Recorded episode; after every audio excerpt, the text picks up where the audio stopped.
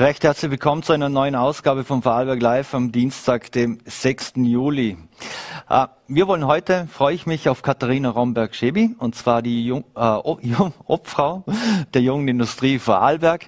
Und dann wollen wir über zwei Themen sprechen, über die Vorarlberg in den letzten Tagen sehr viel gesprochen hat. Es geht einmal über eine geplante oder ein Projekt, das äh, vorsieht, dass man die A14 zwischen Lautach und Wolfurt überbauen könnte und ein anderes Projekt, über das man nicht nur im Bregenz spricht, da geht es um die Unterflurtrasse. Und dazu darf ich jetzt Gunter Tirl recht herzlich begrüßen. Vielen Dank für den Besuch. Danke vielmals für die Einladung. Bin gerne gefolgt. Herr Zierl, äh, Sie haben ja schon vor mehr als 20 Jahren eine erste Studie erstellt, wo es darum ging, äh, gibt es eine Unterflurlösung, ist es möglich äh, oder ist es nicht möglich? Was waren jetzt die hera große Herausforderungen bei der Aktualisierung? Sie haben eh die Studie mit, die hatte mehr als 160 oder mehr als 160 Seiten. Was war denn jetzt die große Hera Herausforderung? Also wir hätten das kurz hier, wenn man das sieht. Wir haben das also als ARGE bearbeitet, die mhm. ARGE Zierl Romberg BDO. Kurz zu den Herausforderungen. Es hat sich natürlich in den 20 Jahren, seit 2002, seit wir das letzte Mal das bearbeitet haben, sehr viel geändert in Bregenz. Mhm. Es war also die große Aufgabe, diese neuen oder aktuellen Verhältnisse zu berücksichtigen. Mhm. Das betrifft vor allem die, äh, sagen wir, die Vorzugstrasse, die wir damals gewählt haben, mit dem Pfändertunnel unter dem Landhaus, das wir aufgrund der aktuellen Bebauung nicht mehr machen konnten und jetzt also der Seetrasse gefolgt sind. Äh, eine sehr große Herausforderung war eigentlich die Zeit, muss ich dazu mhm. sagen. Wir waren zu dritt in der Studie und haben im Grunde genommen das ganze Operat innerhalb von knapp möchte ich sagen, drei, zwei bis drei Monaten. Er arbeitet also von Mitte April bis äh, Ende Juni, also am 25. Juni war dann Redaktionsschluss. Mhm. Wir haben uns äh, mit äh, Themen befasst, die die gesamte Strecke betreffen. Das hat jetzt nicht alleinig nur die Technik betroffen, also die Eisenbahntechnik mhm. oder die Bautechnik, sondern wir haben uns auch mit den umweltrelevanten Themen befasst, mit den Bebauungsthemen, Bauverfahren, äh, mit den Verkehrsverhältnissen während der Bauphase, sodass also das, was jetzt vorliegt, wenn man so will, ist es jetzt eine Vertiefung der bereits 2002 vorgeschlagenen Unterflurtrasse. Es gab damals in der Endauswertung, der Endentscheidung zwei Trassen. Das eine war also die Pfändertrasse als Vorzugstrasse und das zweite war die Unterflurtrasse vom Bahnhof bis Lochau. Wir haben damals allerdings in Lochau in den Bestand eingebunden. Diesmal haben wir noch Lochau mit berücksichtigt und haben die Tieflage bis zur Staatsgrenze. Also wir kommen vor der Staatsgrenze wieder an die Oberfläche und binden dort in den Bestand ein. Also wie gesagt, die Zeit war die Herausforderung, die vielen Themen, die wir abgehandelt haben, waren herausfordernd. Äh, ja, wenn ich jetzt so gehe, wir wollten eigentlich einen Themenkreis schaffen, der es jetzt ermöglicht, weiterzuarbeiten. Mhm. Warum hat denn das aus Ihrer Sicht äh, so lange gedauert? Sie haben es ja damals schon empfohlen, äh, dass man Unterflurtrasse, äh, dass das eigentlich das Ziel sein muss und die einzige Lösung. Ist das auch ein bisschen Balsam auf die Seele, dass jetzt da auch so Schwung und Bewegung reinkommt? Das ist, sagen Sie richtig. Ja, also das kann ich äh, unterschreiben. Gut, warum das so lange geht, ähm, ich möchte es so beantworten. Es ist keine technische Frage, es ist keine wirtschaftliche Frage, es ist keine finanzielle Frage, es ist auch keine notwendige Frage, wenn ich so will, mhm. dahingehend, dass ich sage, wir, wir haben einen Bedarf oder wir haben keinen Bedarf. Also natürlich haben wir einen Bedarf. Es ist eine reine politische Willensbildung und da bitte ich Sie, dass Sie ein Interview mit dem Herrn Landeshauptmann machen. das, werden, das werden wir auf jeden Fall noch machen. Jetzt wird ja da von einer Hochleistungsstrecke gesprochen. Was kann man sich jetzt da darunter vorstellen? Da stellt sich jeder wahrscheinlich wie in Japan einen Zug vor, der mit 300 dahin ja, rast. Sie schneiden etwas an, das ist eine Begriffsbestimmung. Also eine Hochleistungsstrecke muss noch nicht unbedingt eine Schnellfahrstrecke sein mhm. für 350 Stundenkilometer. Eine Hochleistungsstrecke bedeutet, dass sie eine andere Qualität hat in ihrer gesamten Struktur. Das bedingt die Trassierung, Gleisabstände etc. und besagt, dass hier gewisse Transporte, eine gewisse Transportmenge von Gütern und Personenzügen verkehrt. Wenn Sie die Geschwindigkeit äh, anschneiden, ich meine, wer den Raum kennt, weiß, wir sind in einem sehr dicht besiedelten Gebiet, das übrigens auch mhm. noch eine der starken Herausforderungen war, in diesem Gebiet äh, eine derartige Trasse auch zu planen oder vorzusehen. Wir sind in einem dicht besiedelten Gebiet. Äh, da muss man ehrlich sagen, das ist ja schon mehr eine Stadtbahn als wie äh, ähm, eine Schnellfahrstrecke. Also unsere Geschwindigkeit liegt zwischen 80 und 120 Stundenkilometer von den Entwurfsgeschwindigkeiten, wobei das einzelne Züge erreichen werden, aber der Großteil der Züge sicher nicht, weil wir auch entsprechende Haltestellen haben und bei den Güterzügen aufgrund des Wagenmaterials sowieso an einen Bereich zwischen 80 und 100 gebunden sind. Mhm. Auch wenn die Pläne vorsehen, dass das Wagenmaterial verbessert wird und 120 fahren kann, das haben wir noch nicht. Mhm. Jetzt sehen ja diese Pläne auf dieser 11,2 Kilometer langen Strecke vor, dass man zum Teil bis zu 20 Meter tief hinunter muss. Warum muss man denn da so, so tief äh, runter? Vor allem, wenn man sich bedenkt, im Bregenz oder ähnlichem, wo ja jeder See ist und man immer für Wasser und Grundwasser und überhaupt spricht.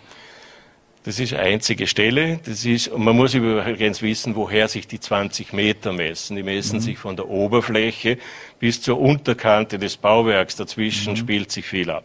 Das ist eine einzige Stelle, das ist die Querung der Bregenzer Ache. Mhm. Wir haben also das so festgestellt, damals schon 2002, da war das auch schon drinnen, dass wir im Grunde genommen vorteilhafter hinsichtlich der Längsneigung der Bahn fahren, wenn wir die Ache unterqueren und nicht drüber fahren, weil es sich ausgeht. Also wir haben also wirklich äh, angenehme Steigungen, angenehme Verhältnisse, wenn wir unter der Arche durchgehen. Und jetzt ist natürlich notwendig, dass man zwischen der Achsohle und dem Tunnelbauwerk eine entsprechende Gesteinsreserve oder Gesteinsstärke mhm. hat, um hier durchzukommen. Äh, das konnten wir nicht äh, alles abklären jetzt. In die zwei, zweieinhalb Monate war mhm. nicht alles möglich. Natürlich wird man mit dem äh, Landeswasserbauamt hier Verhandlungen führen müssen, wenn wir dem Projekt näher treten, das heißt, der Kunde dem oder Auftraggeber mhm. dem näher tritt, wird man es sicher noch im Detail untersuchen. Und diese 20 mhm. Meter, die, sich die Sie nennen, rechnen sich quasi von der Oberfläche einschließlich des Flussbettes der. Ache bis zur Tunnelsohle runter. Also da ist sehr viel enthalten. Da haben wir noch die Tiefe des mhm. Achbettes drin und dann eben diese Reserve, die äh, eben zwischen der Flusssohle und ähm, der Tunneldecke ist und dann geht es noch runter bis zur Tunnelsohle. Mhm. Also da sind viele Werte dazwischen. Mhm. Jetzt ist aber nur diese Stelle. Mhm. Jetzt geht ja diese Strecke also vom Güterbahnhof bis Hörbrands. Ich glaube, wir haben da auch ein Bild dazu, wo man sieht, äh, wo sie grundsätzlich verlaufen soll. Ähm, jetzt kann man ja da von, von einer Rampe eigentlich sprechen, oder? Die, die ins Erdreich irgendwo reingeht. Warum muss die langsam hineinführen, auch von der Neigung her? Äh, wie, wie kann man das erklären, äh, jemand, der sich da nicht auskennt damit? Na gut, das ist, äh, wir fahren also, wenn ich es in Kilometrierung sagen darf, das ist klar, so wie Sie schildern, ist natürlich mhm. die Sicht von uns, vom Land aus. Die Kilometrierung für die Strecke geht von Lindau aus. Also der mhm. Kilometer Null für die Vorarlberger Bahn, wie sie eigentlich bei ihrer Gründung im Jahre 1870 hieß, geht also der Nullpunkt ist von Lindau. Wir haben also, wir fahren nach der Querung der Leiblach kurzen mhm. äh, Abstand fahren wir nach in die, in die Tieflage. Wir mhm. haben dort eine Steigung von 12,5 Promille, also eine Neigung. Das mhm. sind 1,25 Prozent. Bei der Bahn rechnen wir mit Promille. Fahren von dort horizontal bis Bregenz und dort steigen wir leicht auf, dass wir, weil die Ache liegt mhm. äh, höher wie der Bahnhofsplatz. Das war für mich interessant. Also die, mhm. das, das, Flussbett der Ache ist höher wie der Bahnhofsplatz. Aha, okay. An, an der Stelle, jetzt nehmen wir die Bahn her. Wir fahren dann unter der Ache durch und steigen dann auch wieder mit 12,5 Promille nach Wolfurt auf und binden dort vor der Querung mit der jetzigen L190, also die Brücke ist nicht mehr betroffen, wieder ein. Das bedingt vielleicht eine kleine Adaption des Einfahrtsbereichs von Wolfurt. Aber den Bahnhof Wolfurt betrifft es nicht mehr. Wir sind also schon vorher in der bestehenden Gleislage drin. Mhm. Jetzt kann man sich vorstellen, wenn man so eine Trasse bauen würde, da müssen ja Unmengen an Aushubmaterial äh, aus dem Erdreich hervorkommen. Äh, Gibt es eigentlich Pläne und Überlegungen, was macht man mit sowas? Fahrt man das alles weg mit den LKWs oder, oder wie darf man sich sowas vorstellen? Also für mich war es interessant, wenn ich mir den Anteil der Materialien äh, voll nachvollziehe. Wir haben grob gesagt fünf Materialien und davon sind 70 Prozent Kies. Mhm. Und den Kies kann ich für vielfältige Dinge verwenden. Also da für mhm. alles Mögliche, sprich mhm. für Schüttungen, für Beton etc. Mhm. Also da habe ich also nur 30 Prozent Material, das mehr in diesen sogenannten schluffigen, tonigen Bereich hineingeht. Und selbst das kann man noch verwenden für Dichtheitsschichten. Mhm. Also würde ich sagen, dass vielleicht Gut, das ist jetzt bitte, da können, mhm. können Sie mich nicht fixieren, aber wenn ich sage, ich habe ich hab, äh, circa 20 bis 25 Prozent am Material, das wir deponieren müssen. Mhm, also es ist nicht so wie beim Pfändertunnel, dass man das Material, was man rausgeholt hat, hätte man können eigentlich auch verwenden für Schüttungen in der Bucht, um neues Land dazugewinnen. Naja, wir können das Material, das wir haben, also wie gesagt, wenn ich das Gesamtmaterial hernehme, kann ich also 70, 75 Prozent weiterverwenden für mhm. irgendwelche Zwecke. Mhm. Ist es eigentlich, ein, Sie haben vom politischen Willen geredet, aber grundsätzlich ist es eigentlich ein Nachteil, dass es für die ÖBB selbst eigentlich egal wäre, ob das jetzt oberirdisch oder unterirdisch läuft? Das ist eine sehr kritische Frage, weil wir hier in die Verkehrsplanung eingreifen und die Verkehrsplanung des Landes beim Land liegt. Ich sehe hier natürlich, die ÖBB ist Besitzer der Strecke und ist als Eisenbahnunternehmen mhm. Eisenbahnbetreiber. Übrigens nach den heutigen Regeln der EU e ist das kein festgeschriebenes Kapitel. Das kann mhm. auch anders sein. Aber das haben wir jetzt in Österreich mal so. Man muss sich jetzt eins vorstellen, da bin ich jetzt bei einem komplexen Thema, wenn ich da ein bisschen ausholen darf. Wir haben also für die ganze Strecke, ähm, haben wir das Bild vielleicht drauf? Mhm. Ja dass man, mhm. dann für die ganze Strecke haben wir eventuell 1,7 Kilometer, die mhm. eingleisig sind. Mhm. Wenn ich die ÖBB rechne, dass die, also wenn ich das sehe, wir haben also quasi oben mhm. zwischen, Lin, äh, zwischen ba äh, Bregenz Bahnhof und Lochau, das sind in etwa zwischen den Weichen 1,7 Kilometer die jetzt das kritische Stück sind. Also wenn wir eine Zunahme des Bahntransports haben, ist für die ÖBB eine Tieflage nicht notwendig. Sie legt ein zweites Gleis dazu. Mhm. Nur wir haben natürlich eine gewisse Interesse oder gewisse Verpflichtung, auch die anderen Bedürfnisse mit so abzudecken. Und da haben wir die städtischen Bedürfnisse, wir haben die, die Gemeinden. Und im Grunde genommen hat, ist der Nutzen, wenn man so will, für die für die Tieflage nicht alleine bei der ÖBW zu suchen, sondern vor allem auch beim Land Vorarlberg und bei der Stadt Bregenz. Mhm. Und jetzt muss man sich vorstellen, warum plädieren auch wir für ein zweites Gleis. Wir wissen aus den heutigen Untersuchungen, Vorarlberg ist ein starkes Wirtschaftsland, das wissen wir. Wir haben eine sehr ausgeprägte Wirtschaft, das ist dem Fleiß der Bevölkerung geschuldet. Wir haben sehr innovative Unternehmerpersönlichkeiten die in den letzten 50 Jahren erfolgreich ihre Unternehmen aufgebaut haben. Man, mhm. äh, wir haben halt Weltfirmen, wirklich Weltfirmen, da können wir stolz sein. Aber was bedingt das? Eine starke Wirtschaft braucht sehr gute Verkehrswege, seien es Straßen, seien es Eisenbahnen. Wenn ich jetzt salopp sage, Vorarlberg hat bis heute, was den Verkehrsanbindung an die umliegenden Länder anbelangt, einen einzigen leistungsfähigen Anschluss, das ist die A14. Mhm. Wir haben nichts sonst. Also mhm. die Eisenbahnen stammen grundsätzlich alle aus der Bahnbauzeit vor 150 Jahren. Mhm. Der Adelberg ist 1884 in Betrieb gegangen, die anderen Strecken alle 1872. Jetzt wurde ja eigentlich immer über die Kosten wurde geredet, es wurden ja 1,5 Milliarden irgendwo kolportiert. Jetzt Sie selber haben zum Beispiel auch für die U-Bahn in Athen äh, verantwortlich gezeichnet. Und wenn man sich aktuelle Zahlen ansieht, äh, dann investiert die ÖBB und der Bund 18 Milliarden in Brenner, Choralm und Semmering Basistunnel. Also diese 1,5 Milliarden ist einfach, äh, ist es so eine Investition in die Zukunft, die einfach gemacht werden muss? Also das ist ein sehr beliebtes Thema. Was mich sehr überrascht ist, ist, dass dieses Thema nur bei der Bahn kommt. Darum habe ich zuerst schon gesagt, wir brauchen Verkehrswege. Verkehrswege mhm. bestehen aus Straßen und Bahnen. Wir mhm. haben natürlich noch weitere, wie die Flusskanäle und so weiter. Das kommt aber für uns nicht in Frage. Aber auf alle Fälle haben wir als Verkehrsweg für die Wirtschaft hier im Lande, haben wir die Straßen und die Bahn. Und wenn ich mir gewisse Projekte jetzt zum Beispiel am Straßensektor ansehe, die ich bitte nicht in Frage stellen möchte, mhm. aber dann hätte ich doch ganz gerne eine ausgeglichene Diskussion, weil zum Beispiel die Variante von der S18 kostet gleich viel. Mhm. Oder wenn ich ein sehr beliebtes Thema für mich, weil ich es als jugendlicher Student damals noch miterlebt habe, das ist die Arlbergstraße. Ich meine, der Arlberg Straßentunnel mit den Zulaufstrecken, die sind 1974 bis 1978 gebaut worden, hat 6 Milliarden Schilling gekostet. Ich habe mir dann die Mühe gemacht und habe das hochgerechnet, es sind zufällig wirklich auch 1,5 Milliarden. Mhm. Aber über das ist nicht gesprochen worden. Das hat mhm. man gebraucht und hat es gebaut. Mhm. Und da ist das Gleiche. Jetzt spricht man hier bei der Bahn um 1,5 Milliarden wo ich sagen muss, alleinig äh, die Verlagerung oder eine gewünschte Verlagerung des Lkw-Transportes, also wenn ich jetzt sozusagen auf diese Umweltbelange wie CO2-Belastung, Verkehrsbelastung gehe, äh, bringt mir schon alleine auf dieser Strecke eine Anzahl von circa 20 bis 40 Güterzügen am Tag.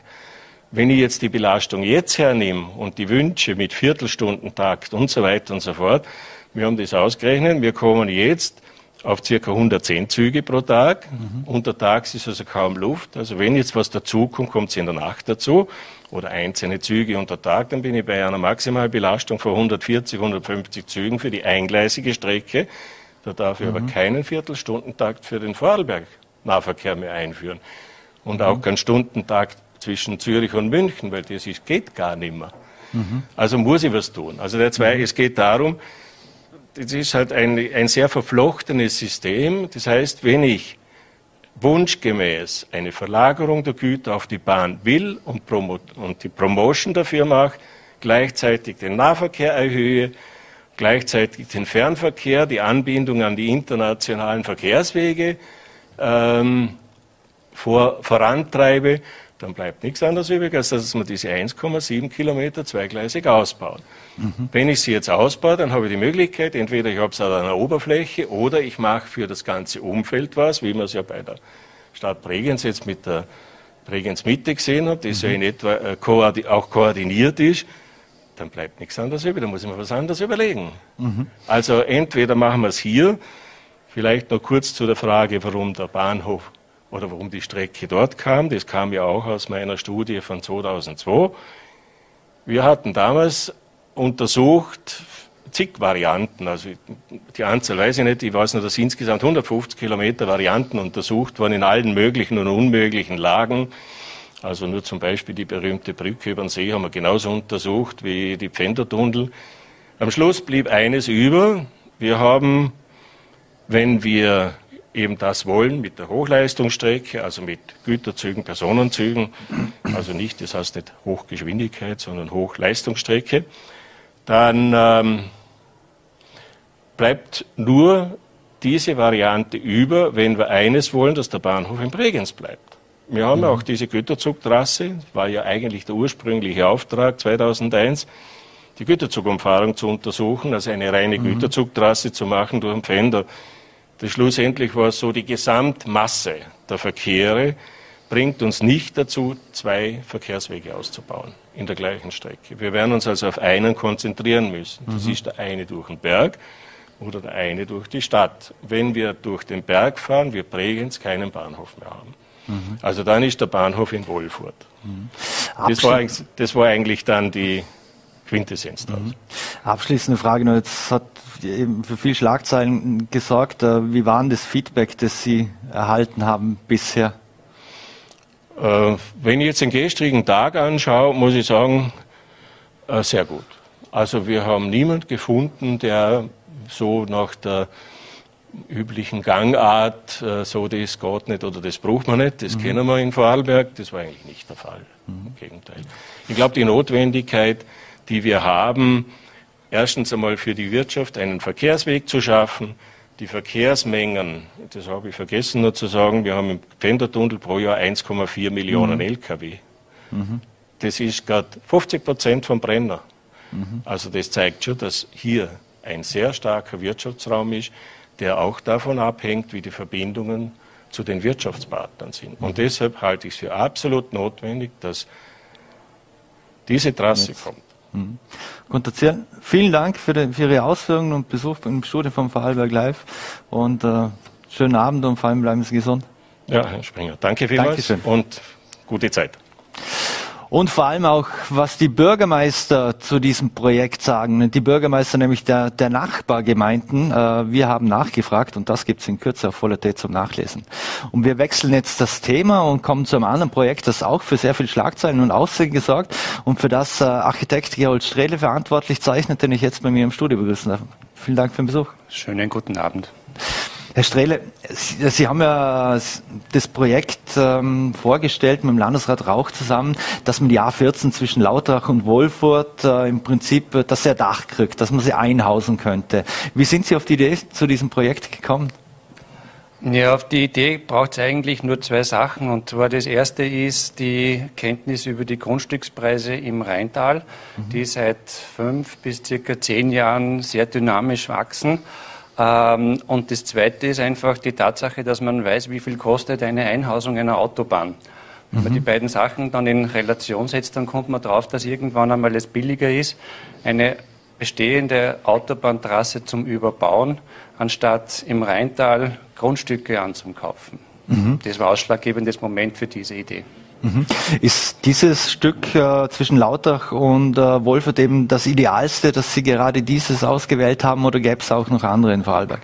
Ähm, nein, dieses Teilstück auf der A14 ist ein Spezifikum und zwar aus dem Grund, weil ursprünglich bei der Trass, äh, bei der, beim Trassenbau seinerzeit eigentlich schon eine zweite Verkehrsachse mit berücksichtigt wurde, die aber dann letztlich niemals durchgeführt wurde.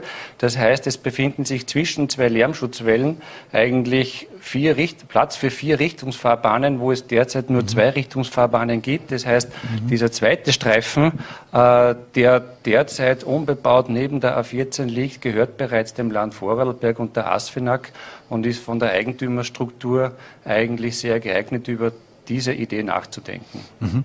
Jetzt weiß man aber auch, äh, dieses Stück, äh, wenn man das überbauen würde, Sie haben gesagt, da könnte man ja nachher was raufbauen.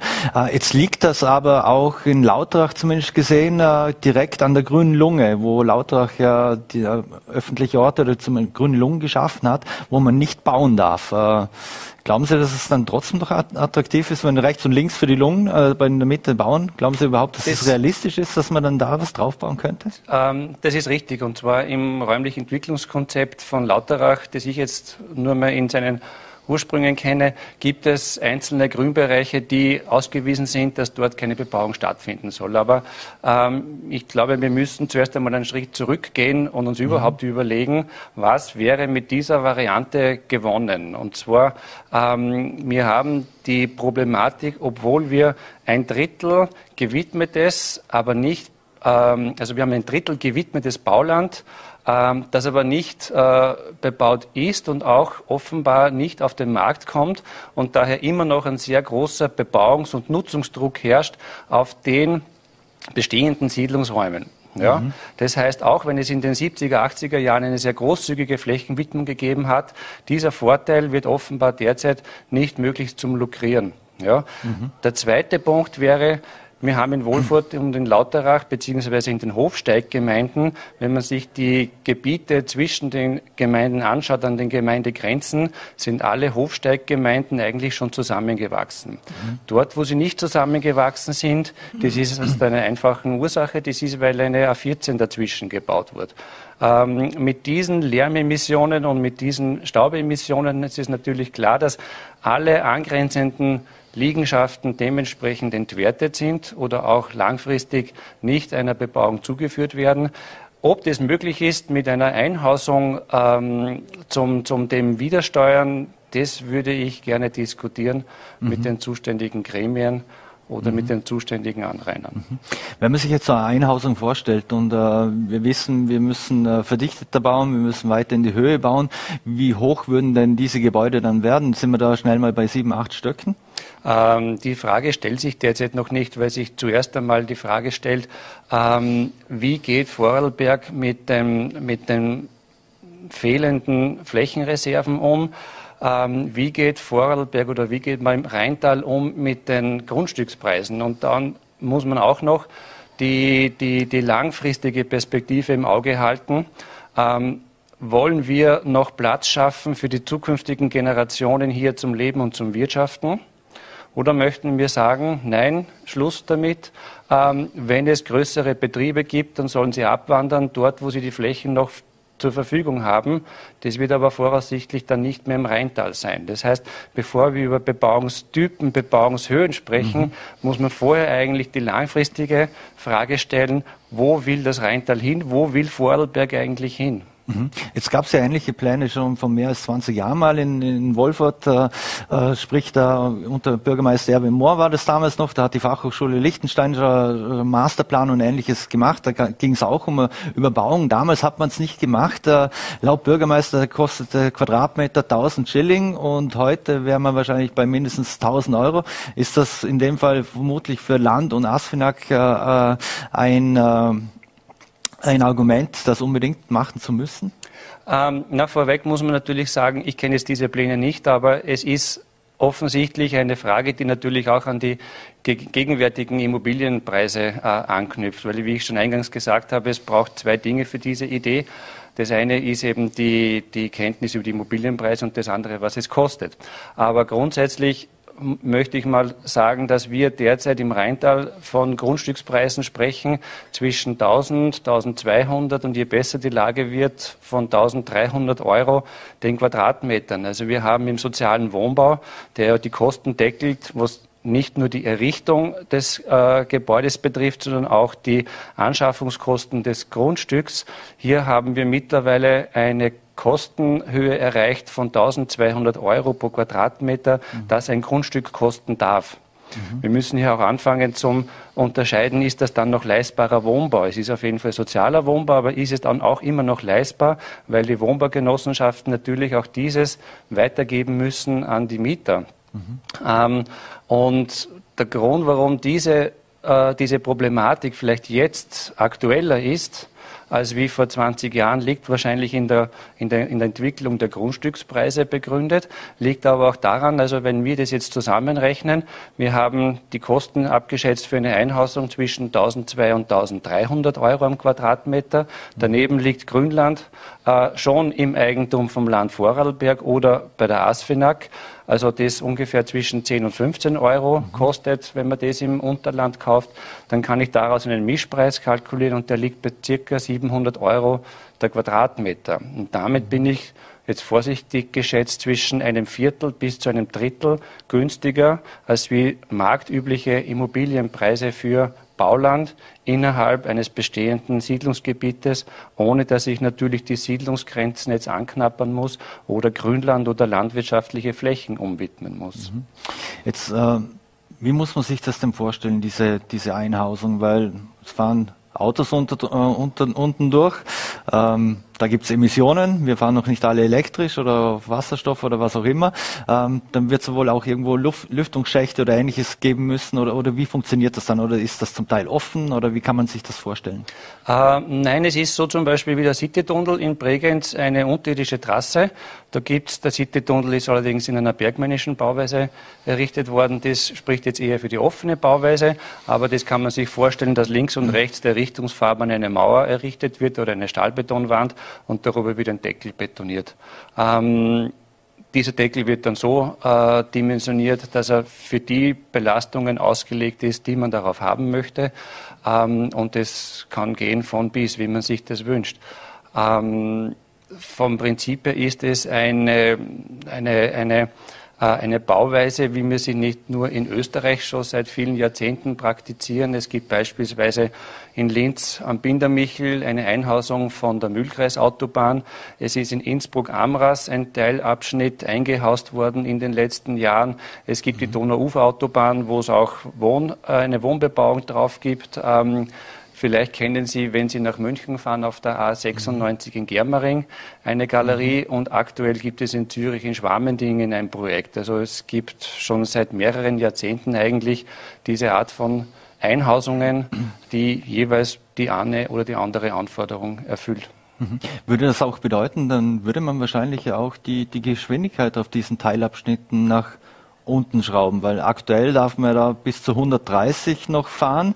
Und das ist ja auch eine Erkenntnis, dass man auch in Deutschland hat, wenn man vor München ist zum Beispiel, zum Teil nur 80, zum Teil nur 100 ja. oder was auch immer. Und dort darf man immer nur 130 und wenn man mit diversen Nachbarn auf äh, Wolferter oder Lauterer Seite spricht, dann sagen sie, ja, es ist so ein Lärm, der natürlich nicht von den Motoren kommt, aber von, von, von den Reifen? Es gibt, es gibt mehrere Kriterien, die für die Fahrgeschwindigkeit, ähm, die die Fahrgeschwindigkeit regeln. Das eine ist zum einen das Straßenverkehrsgesetz und das äh, Tunnelgesetz. Das andere ist aber auch das Emissionsschutzgesetz, äh, das zum Beispiel auf der Intalautobahn großflächig 80er-Zonen vorsieht. Ja? Also wenn man so wie in Graz eine sehr hohe Feinstaubbelastung hat, die durch die Geschwindigkeitsreduktion wieder reduziert werden kann, dann ähm, sind es außer dem Tunnel vielleicht noch andere Aspekte, die eine Geschwindigkeit, äh, also die eine Geschwindigkeit dann regeln. Mhm. Inwiefern, Sie sind da jetzt schon im Projekt einen Schritt weiter oder vielleicht sogar schon zwei Schritte weiter wie ich, das kann ich Ihnen noch nicht beantworten, wie die Lüftung in dieser Einhausung ausschaut und wie die Geschwindigkeitsstaffelung ausschaut. Wir müssen wissen, es kommt jetzt der Vollanschluss Wohlfurt, mhm. inwiefern dann auch noch der Halbanschluss ähm, vorne bei der Bregenzer 8 dann auch nicht wieder ein Kriterium ist, für die Geschwindigkeitsregulierung ähm, kann ich Ihnen jetzt noch nicht beantworten. Mhm. Was muss man sich denn da von Kostenrahmen für sowas vorstellen? Da wird es wahrscheinlich, Sie haben ja schon internationale Projekte angesprochen, da wird es wahrscheinlich auch, was man früher hat man gesagt, ein Meter Autobahn kostet so und so viel. Gibt es auch so standardisierte Rechnungen vom ja, Prinzip her? Es gibt anhand der Referenzprojekte, die die ASFNAG in den letzten 20 Jahren in Österreich durchgeführt hat, äh, kommen wir eben, wie gesagt, auf 1200 Euro den Quadratmeter über, überdeckelte Autobahn. Wenn wir jetzt dann von diesem Abschnitt sprechen, bei der A14 in Lauterach und in Wohlfurt, ist es in Summe grob abgeschätzt äh, 10 Hektar, die über der Autobahn errichtet werden können und 10 Hektar, die unbebaut daneben liegen. Mhm. Das heißt, wir reden in Summe von 20 Hektar. Wenn wir eben diese, diese Milchmädchenrechnung mhm. anstellen, dann bewegen wir uns zwischen 130 und 150 Millionen Euro. Mhm. Und wie war denn das Feedback bis, bis dato? Also abschließend vielleicht noch, haben Sie schon Feedback erhalten, auch von den Nachbargemeinden, von den Bürgermeistern? Äh, haben die sich schon gemeldet? Nein, das Feedback habe ich primär aus dem Freundeskreis gehört. Da war es äh, sehr positiv. Ähm, und ähm, von der, ja, also von den, von den Behörden beziehungsweise von den zuständigen Ämtern ist es, glaube ich, noch verfrüht zu sagen, dass da schon eine Meinungsbildung stattgefunden hat. Was wäre Ihre, als letzte Frage noch, was wäre Ihre ideale Nutzung für, für diesen Abschnitt? Jetzt meine, dass man Häuser drüber baut. Ich, wenn ich mir vorstelle, ich stehe da auf dem Gebertsberg und schaue runter und sehe eine Häuserschneise aus Beton, dann ist ja das wahrscheinlich auch nicht im Sinne des Erfinders. Ähm, der Architekt darf sich sehr viel wünschen, aber im, im Regelfall bezahlt derjenige, der was die, die Studie dann in Auftrag gibt, beziehungsweise derjenige, in dessen Eigentum dieses Grundstück liegt. Und das ist im Endeffekt, das, das wäre dann das Land Vorarlberg, ähm, die das in der Regel sehr partnerschaftlich mit der ASFINAG solche Projekte dann organisieren, umsetzen und koordinieren. Gerald Strelle, vielen Dank für den Besuch im Studio von Vorarlberg Live von Ihrer Ausführung. Es war sehr interessant. Wir werden uns sicher nochmals hier sehen, denke ich. Und schönen Abend und vor allem bleiben Sie gesund. Danke für die Einladung. Dankeschön. So, meine Damen und Herren, und wir wechseln jetzt das Thema und machen auch gleich einen fliegenden Wechsel hier im Studio. Gestern war ja der Sommerempfang der Industriellen Vereinigung und ich darf jetzt bei mir im Studio begrüßen, und zwar die, die Obfrau der jungen Industrie Vorarlberg, Katharina Raumberg-Schebi. Vielen Dank für den Besuch. Danke für die Einladung. Frau Romberg, ähm, Jetzt gestern, wenn wir gestern kurz so zurückblicken auf den Sommerempfang der, der Industriellen Vereinigung, äh, was hatten Sie für Gefühl, wie waren die, die Stimmung unter den ganzen äh, Unternehmern und Industriellen? Weil es war ja doch das erste Mal, dass wir wieder mehr Menschen zusammengekommen sind nach dieser ganzen Corona-Zeit. Ich glaube, es war ein bisschen Aufbruchstimmung, mhm. sicher auch große Erleichterung, dass wir wieder dürfen. Äh, wir waren sehr gut besucht und man hat gemerkt, alle haben sich gefreut, man darf wieder. Man darf sich wieder treffen, ohne Masken und dergleichen, mhm. unter den nötigen Kontrollen, ähm, aber sehr positive Stimmung. Mhm. Auch auf der wirtschaftlichen Seite, ähm, viele Mitgliedsbetriebe haben gute, volle Auftragsbücher. Auf der mhm. Nachfrageseite läuft es gut. Es gibt einfach zwei große Themen, die eigentlich jedem Betrieb im Moment äh, großes Kopfzerbrechen bereiten. Einmal der Rohstoff, die Rohstoffseite, die Lieferketten, die Rohstoffpreise, die Knappheit. Mhm. Im Moment sind zehn Prozent ähm, der, der Container, die nicht abgeladen werden können. Das mhm. ist eine Situation, die leider noch länger anhalten wird. Mhm. Das andere große Thema ist der Fachkräftemangel, wobei wir nicht mehr nur von einem Fachkräftemangel, sondern allgemein von einem Kräftemangel sprechen. Mhm. Jetzt stand Sie unter dem Motto, Industrie ist für die Menschen da. Also es wird auch eine große Kampagne geben und so weiter. Es gibt Testimonials von Bischof Benno bis zu, bis zu Laura Billigeri. Laufen die Leistungen der, der Vorarlberger Industrie ein bisschen, in dem Fall aus Ihrer Sicht, unter der Wahrnehmungsgrenze der Bevölkerung? Zu sehr? Ich denke ja. Und das Ziel ist, das auch äh, vor den Vorhang zu bringen. Ähm, Bescheidenheit ist sicher eine Vorarlberger Tugend, deswegen darf man trotzdem äh, zeigen, was es gibt und bewusst mhm. machen. Ich muss auch ehrlich gestehen, ich war auch persönlich überrascht äh, über diese Ergebnisse der Studie von Eco Austria, äh, bei mhm. der ja rauskam, dass 43 Prozent der, der Lohnsteuer- und Sozialversicherungsabgeben mhm. von der Industrie kommen. Ich mhm. finde, das ist eine beachtliche Zahl und, und selbst ich hätte nicht mit so einer großen Zahl gerechnet. Mhm. Kann man es an irgend, es sind Tausende, Zehntausende Menschen sind im Vorarlberg in der Industrie beschäftigt. Mhm. Kann man das an irgendwas etwas festmachen, dass, dass die Industrie in dem Fall immer noch unter Anführungszeichen unterbewertet wird, in dem Fall für viele Menschen oder für den Rest von Vorarlberg? Haben Sie da hm. Erklärung dafür? Äh, schwierig.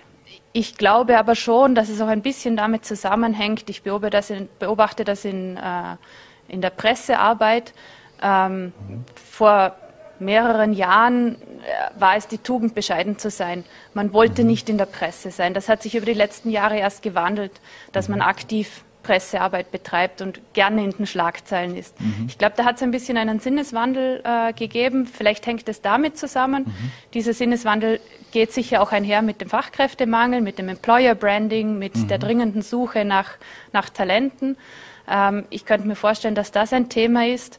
Ähm, es sind andere Bereiche, die sehr dominant sind, wie, wie der Tourismus, äh, mhm. Hotellerie, mhm. Äh, auch zu Recht. Die haben auch ganz mhm. andere Aspekte, warum sie dominant mhm. sind. Äh, das sieht man überall. Ähm, aber Woran es jetzt genau liegt, bin ich mir nicht sicher. Mhm. Müssen wir da ein bisschen amerikanischer werden? Ich erinnere mich zurück.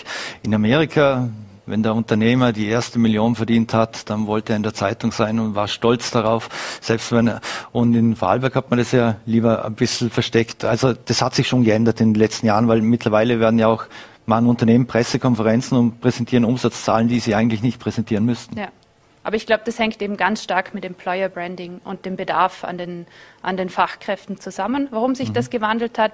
Ich glaube, es wäre wir müssen authentisch bleiben, wir müssen nicht gleich ganz amerikanisch werden, mhm. aber, aber ein guter Mittelweg ist da sicher richtig. Mhm. Aber ich beobachte, beobachte, in den letzten Jahren einen starken Wandel in die Richtung. Mhm. Was waren denn so Ihre Lehren jetzt aus Corona? Man weiß, es hat sich sehr viel in den Arbeitswelten und äh, verändert, das, die, die Stichworte New Work und äh, neue Arbeitsplätze und Homeoffice. Äh, was waren Ihre persönlichen Lehren als Unternehmerin auch davon? Ähm, ich glaube, was jetzt Homeoffice, New Work und so weiter anbelangt, da gibt es ganz viel verschiedene Lehren daraus, mhm. sehr spezifisch nach Unternehmen, aber auch nach Mitarbeitern, äh, ob das gut oder weniger gut ist. Äh, wir haben beobachtet, ähm, dass die Mitarbeiter sehr froh waren, wieder zurückkommen zu dürfen an den Arbeitsplatz. Mhm. Ähm, ich glaube, eine ganz wichtige Lehre ist, dass die Digitalisierung einfach wahnsinnig kritisch und im Fokus stehen muss. Wir waren jetzt gezwungen, hier einen Schritt weiterzumachen und, und müssen, dürfen aber den Schwung auch nicht verlieren in diese Richtung. Mein ganz persönlicher, äh, was ich mitgenommen habe, ist äh, nochmal das verstärkte Bewusstsein, äh, dass wir ein tolles Team und einen tollen Zusammenhalt haben und dass alle voll mitgezogen haben und, äh, und zusammengestanden sind. Mhm.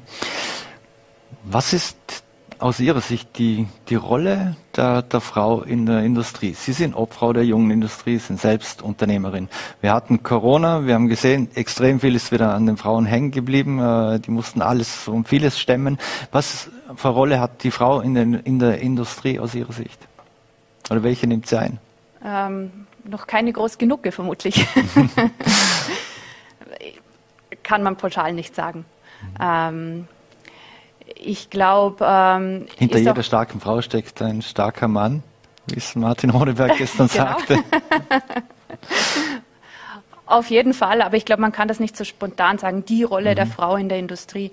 Aber mhm. es ist sicher ein Bereich, ähm, wenn man sich gerade in der Industrie anschaut, wie die Frauen vertreten sind, wie sie in Führungspositionen mhm. vertreten sind, wo sich noch sehr viel tun kann. Ähm, aber auch hier äh, muss sich im, in den Rahmenbedingungen im Umfeld einfach noch viel tun. Mhm. Ähm, man spricht von Quoten, das sind schwierige Themen, da gibt es für mhm. und wider. Ähm, allerdings, glaube ich, können wir an vielen anderen Punkten auch ansetzen. Und eine, ein ganz wichtiges Thema, das mir auch eine Herzensangelegenheit ist, dass wir bei den Kinderbetreuungsmöglichkeiten große Schritte weiterkommen. Weil ich glaube, das ist ganz ein kritisches Thema, um einfach mhm. mehr Frauen speziell Frauen, weil mhm. wir eben noch relativ konservative äh, Verteilungen haben, wieder zurück in den Arbeitsmarkt bekommen und auch in Führungspositionen bekommen. Mhm. Einfach die Rahmenbedingungen, dass es möglich ist, dass man Vollzeit äh, oder, oder auch Teilzeit arbeiten kann, aber dass man überhaupt diese Wahlmöglichkeit hat. Mhm. Ähm, ein anderer Aspekt, der wichtig ist, um, um das Thema zu fördern, ähm, ist sicher auch der MINT-Bereich, weil das ein mhm. Bereich ist, der speziell unterversorgt ist mit Frauen. Und ich denke, da gibt es viele schöne Projekte, bei denen man schon bei mhm. den jungen Mädels ansetzen kann, um hier einfach die Lust an der Technik zu fördern. Mhm. Was kann die Industrie selbst oder tun, aber auch der Gesetzgeber, dass man auch zum, zumindest das Pay Gap und ähnliche Dinge äh, beseitigt, weil die gibt's ja, das gibt's ja nach wie vor. Und oftmals ist es ja wirklich so, dass die Frauen eher zu Hause bleiben, weil halt der Mann ein bisschen mehr verdient ein komplexes Thema, das oft, von. Und es mhm. hängt oft nicht an der Qualifikation oder an der, ja. oder an der Leistung. Ich glaube, es ist ein komplexes Thema, das historisch gewachsen ist und von ganz vielen verschiedenen Aspekten ähm, abhängt. Ähm, zuletzt steckt einfach ein gesellschaftliches Thema dahinter und wir brauchen da noch einen großen gesellschaftlichen Wandel, äh, um Eltern zu sehen und nicht nur Mütter, die die Kinder versorgen müssen. Mhm. Ähm, ich glaube, was, was können wir machen? Jeder Einzelne muss sich an der Nase nehmen. Mhm. Ähm, ich hoffe, dass mit junger Generation auch ein bisschen ein Wertewandel mhm. ähm, kommt, damit äh, auch die Unternehmer vieles ermöglichen. Ich glaube, mhm. man kann da viel machen mit flexiblen Arbeitsmodellen. Gerade die größeren Firmen bieten ja auch selbst Betreuungsmöglichkeiten mhm. an. Ähm, ich glaube, es braucht eine Offenheit dafür, dass es auch andere Wege gibt, da mhm. hat vielleicht Corona wieder geholfen, mhm. weil man gesehen hat, es geht auch anders, es kann auch mit Homeoffice funktionieren. Man hat aber genauso mhm. gesehen, Homeschooling und so weiter, wie wichtig die Kinderbetreuungseinrichtungen mhm. sind. Ähm, ich glaube, da kann sich nur jeder an der Nase nehmen. Mhm. Abschließend noch jetzt bei den Lehrlingszahlen sieht man ja, dass immer mehr Mädchen auch in technische Berufe drängen, stürmen, äh, sie annehmen. Äh, ein gutes Zeichen? Auf jeden Fall. Kann ich nur mit Ja beantworten. Kann man nur kurz klar. und bündig beantworten. ähm, abschließend nur, Sie als äh, Opfer der, der jungen Industrie, ähm, was tut sich in der jungen Industrie? Wie ist, wie ist die Basis? Haben Sie viel Nachwuchs? Gibt es auch schon Unterschiede? Drängt schon eine neue Generation schon wieder nach? Ja, glücklicherweise äh, drängt neuer Nachwuchs nach. Ähm, und, und wir haben großes Interesse. Das freut uns sehr. Mhm. Ähm, auch dort logischerweise die, die Unsere Pensionierung steht immer mit 45 Jahren mhm. an. Äh, die, die frisch und jung äh, reinkommen, mhm. bringen wieder neue Ideen, neue mhm. Ansätze, äh, sicher auch neue Werte, neue mhm. Sichtweisen mit ein. Und das äh, ist sehr erfrischend und inspirierend. Und ich glaube, ähm, das ist auch eine wichtige Aufgabe von der jungen Industrie gegenüber der industriellen Vereinigung. Mhm. Wie wichtig wird jetzt die Zusammenarbeit mit dem Christian Zoll, der ja gestern als Geschäftsführer übernommen hat oder heute offiziell übernommen hat? Auf jeden Fall sehr wichtig. Die Zusammenarbeit zwischen mhm. industriellen Vereinigungen und junger Industrie ist nahtlos äh, und sehr mhm. eng. Wir, wir, stimmen uns in vielen Belangen ab, arbeiten in manchen Themen gemeinsam. Mhm. Ähm, also da gibt es keine, keine großen Abstände und Trennungen. Ein schönes Schlusswort. Dann sage ich recht herzlichen Dank für den Besuch im Studio von Wahlberg Live und einen schönen Abend und vor allem bleiben Sie gesund. Vielen Dank. Danke. Ebenso. So, meine Damen und Herren, und das war schon wieder mit Vorarlberg Live. Wir würden uns freuen, wenn Sie morgen wieder einschalten. Heute Abend gibt es ja noch das große Euro-Halbfinale. Auch hier live bei uns auf Vollerte. Viel Spaß beim Zusehen. Schönen Abend und bleiben Sie gesund.